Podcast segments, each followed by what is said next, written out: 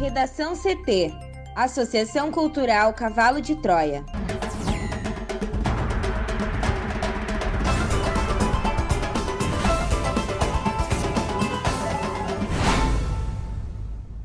Agora, no Redação CT.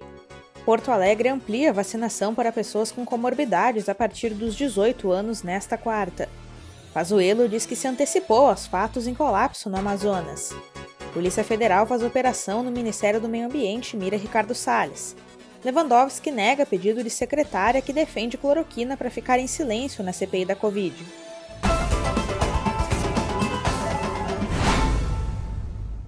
Eu sou a jornalista Amanda Hammermiller, este é o Redação CT da Associação Cultural Cavalo de Troia. Sol entre nuvens em Porto Alegre, a temperatura é de 17 graus. Boa tarde.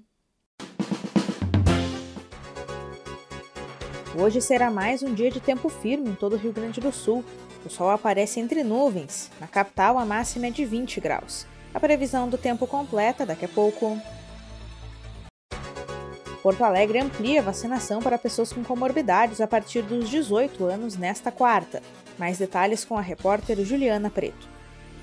A Secretaria Municipal da Saúde confirmou a ampliação da vacinação para pessoas com comorbidades a partir dos 18 anos nesta quarta-feira em Porto Alegre.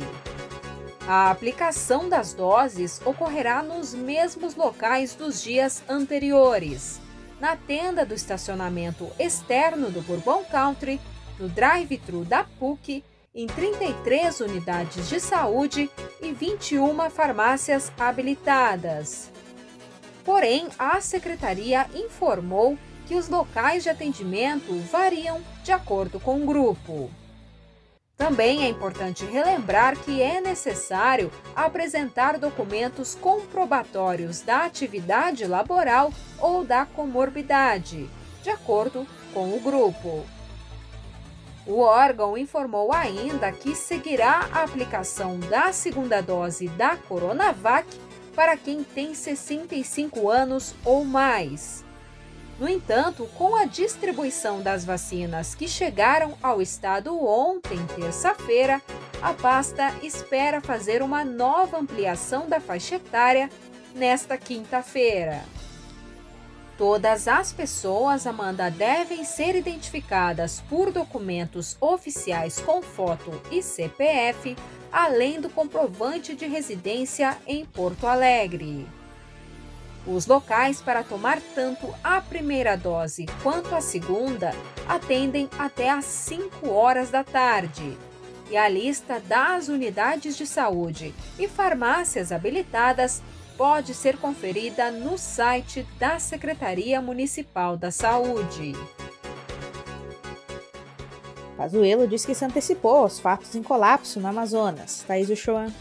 O ex-ministro da Saúde, Eduardo Pazuello, afirmou à CPI da Covid do Senado nesta quarta-feira que se antecipou aos fatos relacionados ao colapso no Amazonas durante a pandemia de Covid-19 e já no final de dezembro foi ao local para propor medidas de apoio.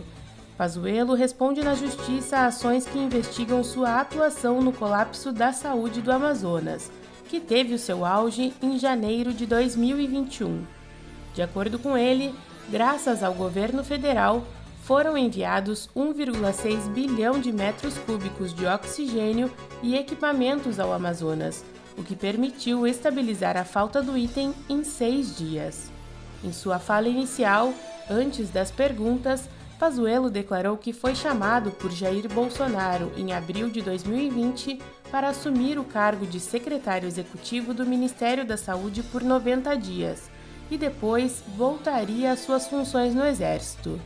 Ele detalhou por 40 minutos as ações do governo federal durante o combate à pandemia do novo coronavírus, citando auxílio emergencial dado pela União, mas não por seu ministério, além de ações da pasta da saúde, dando destaque ao foco nas mídias regionais para divulgar informações sobre a Covid-19.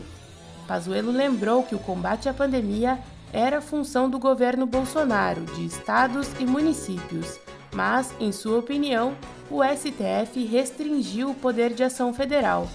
O ex-ministro também falou rapidamente sobre um tema central em sua gestão: a defesa da cloroquina. Ele admitiu que não há tratamentos cientificamente comprovados, mas adicionou o comentário de que a prescrição de medicamentos fora da bula é uma prerrogativa dos médicos. Pazuello ainda disse à CPI que se encontrava com Bolsonaro menos do que gostaria.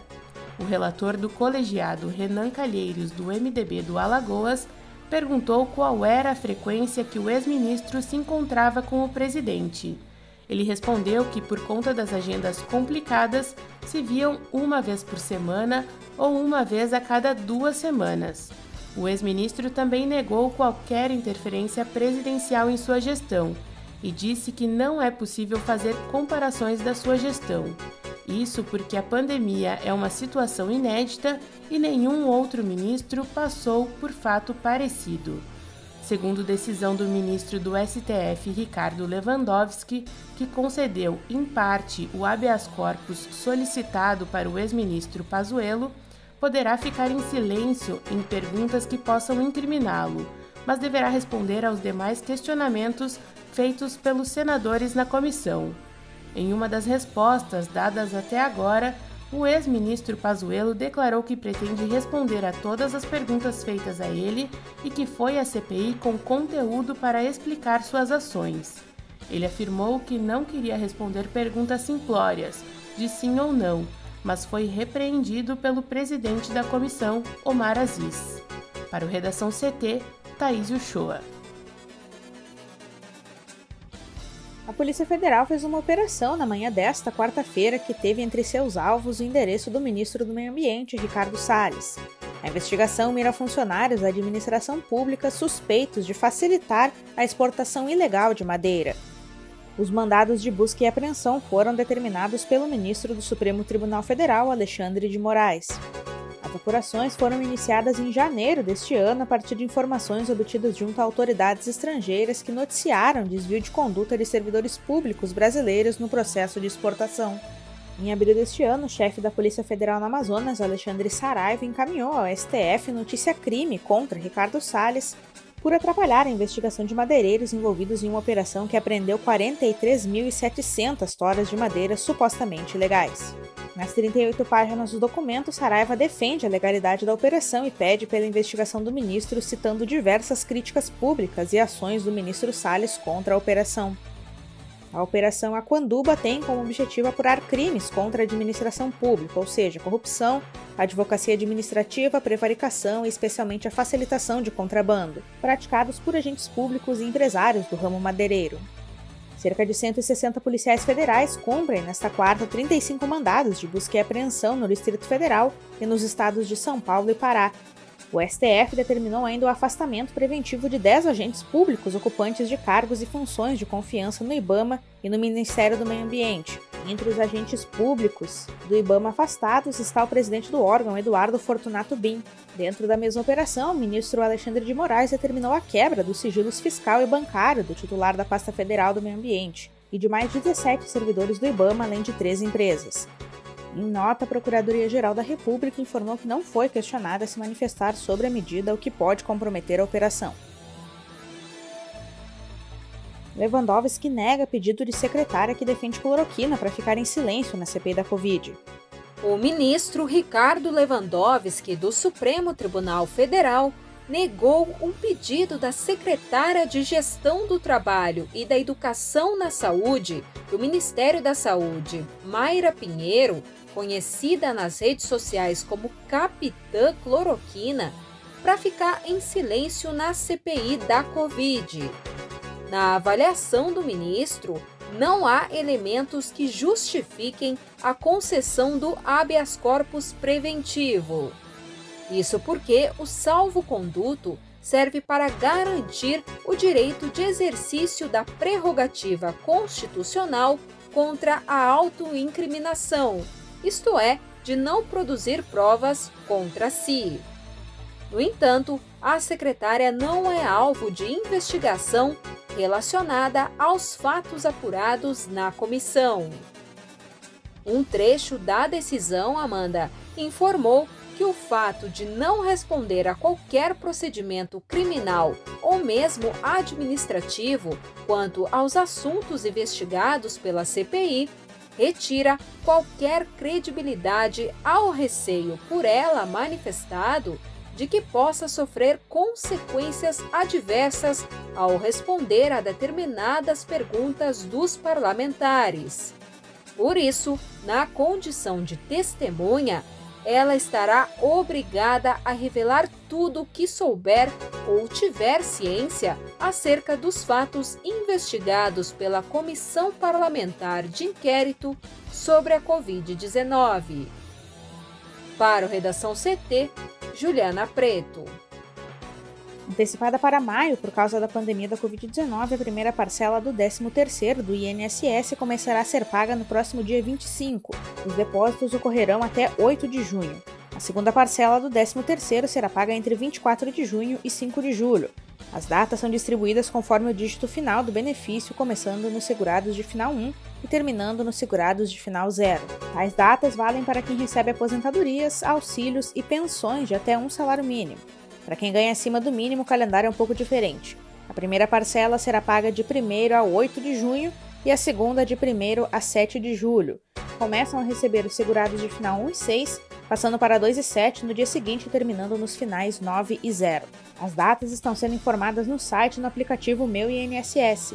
A primeira parcela do 13º é isenta de imposto de renda e equivale à metade do benefício mensal bruto pago pelo INSS. O imposto só é cobrado na segunda parcela.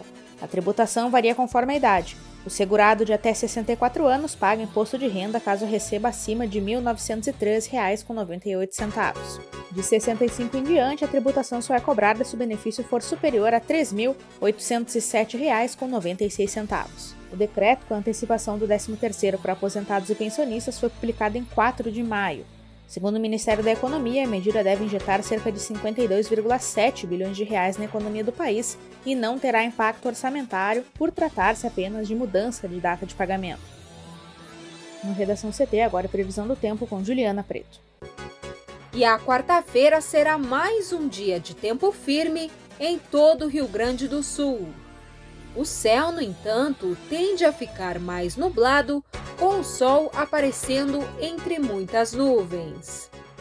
Pela manhã, as temperaturas seguiram baixas, com mínimas entre 1 e 2 graus na Serra e na Campanha, áreas que também tiveram registro de geada nesse período. Em relação às máximas, Amanda, aqui em Porto Alegre a temperatura deve chegar a 20 graus e a previsão é de sol entre nuvens. A umidade relativa do ar diminui em algumas regiões, especialmente na fronteira oeste e no noroeste do estado, onde os níveis podem ficar abaixo de 30% e é aquela condição que exige atenção por representar riscos à saúde. Já amanhã, quinta-feira, segundo a SOMAR, um sistema de baixa pressão atmosférica localizado no Paraguai, aliado a um corredor de umidade que vem da região amazônica, deve espalhar zonas de instabilidade sobre a fronteira oeste, a campanha e as regiões central, norte e noroeste do RS. Por conta disso, nessas áreas, há condições para pancadas fortes de chuva a partir da tarde, que podem chegar acompanhadas de rajadas de vento. Nas demais regiões, entretanto, o tempo se mantém estável. Confira a charge de hoje de Guilherme Peroto no nosso portal redacão.cavalodetroia.org.br. Redação CT. Apresentação Amanda Hammermiller. Colaboração Juliana Preto e Thaís Uchoa. Uma produção da Associação Cultural Cavalo de Troia com apoio da Fundação Laro Campos e Marielle Franco. Próxima edição amanhã. Boa tarde.